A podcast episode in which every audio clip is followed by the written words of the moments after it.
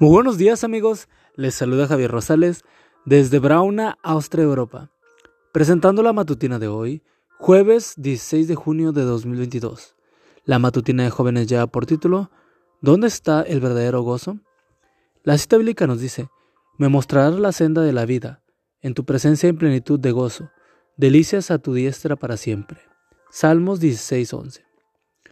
Un día mi jefe me hizo subir a su oficina Allí me dijo que había considerado mi trabajo y por eso me habían decidido darme un incentivo. Varios meses después, uno de mis superiores entró a mi oficina, colocó un papel en mi escritorio y me dijo, ahí te mandaron. Tomé el papel y leí, usted es un delegado oficial al Congreso Mundial de la Iglesia Adventista. De repente, perdí el control de mi cuerpo y comencé a saltar.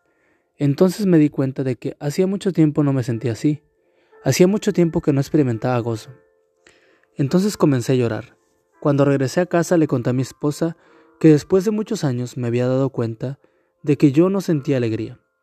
Pienso que es pecado no sentir gozo, especialmente porque somos representantes en la tierra del ser más amoroso del universo. Desde ese día he tratado de cultivar el gozo y la alegría en mi vida. El rey Ludwig II de Alemania vivieron durante el siglo XIX e intentó encontrar la felicidad construyendo castillos extravagantes. La decoración interna de estos castillos estaba formada por espejos con marcos de oro, alfombras finas de Bélgica, en fin, lo más caro para las determinaciones.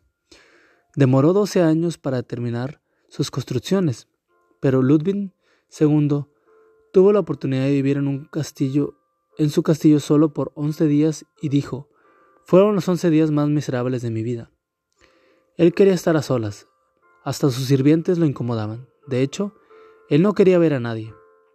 En el magnífico comedor instaló un ascensor que era operado por presión a través de su pie. Comía en completo silencio y en la más absoluta soledad. Era un rey miserable. Edificó sus castillos, pero terminó su vida suicidándose porque sus castillos no le brindaron satisfacción. ¿Qué castillo estás levantando en tu vida?